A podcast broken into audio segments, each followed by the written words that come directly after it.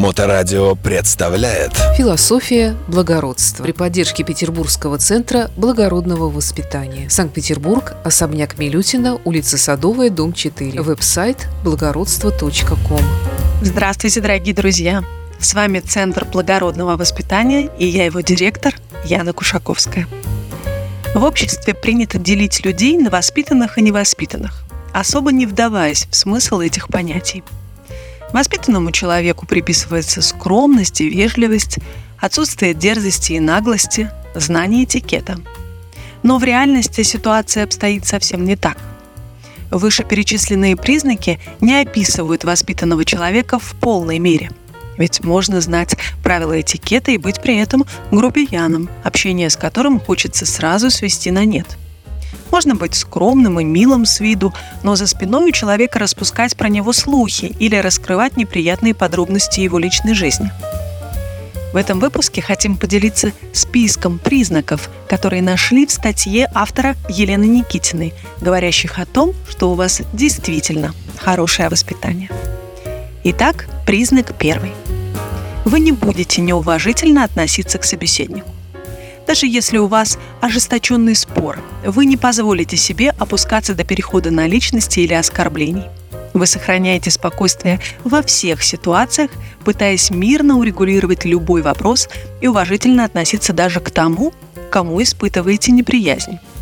Вас практически невозможно вывести из себя. Когда-то давно родители научили вас уважительно относиться к окружающим, и вы стараетесь придерживаться этого правила. Второе. Вы не пройдете мимо человека, которому действительно нужна помощь.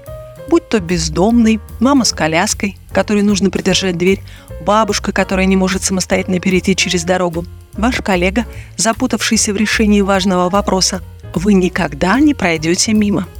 Вы всегда спросите, не нужна ли другому человеку ваша помощь. Третье.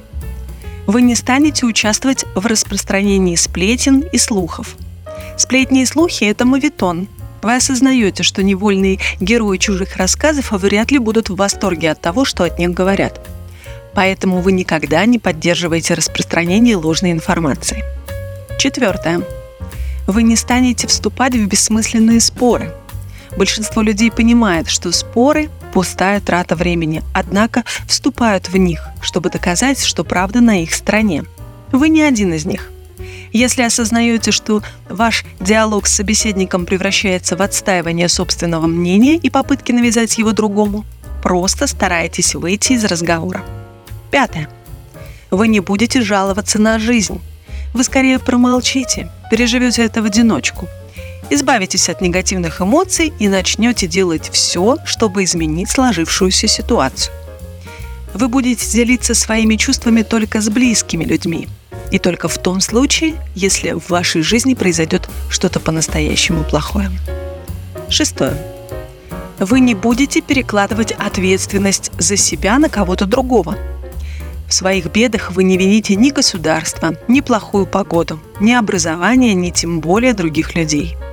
Это показатель хорошего воспитания и главное условие для того, чтобы стать самодостаточным человеком. Седьмое вы не держите обид. Как ни странно, умение прощать человека тоже может быть признаком хорошего воспитания. К тому же этот навык сильно упрощает жизнь, лишая душевного груза, негативных эмоций и напрасно испорченных отношений. И восьмое. Вы не станете оправдываться.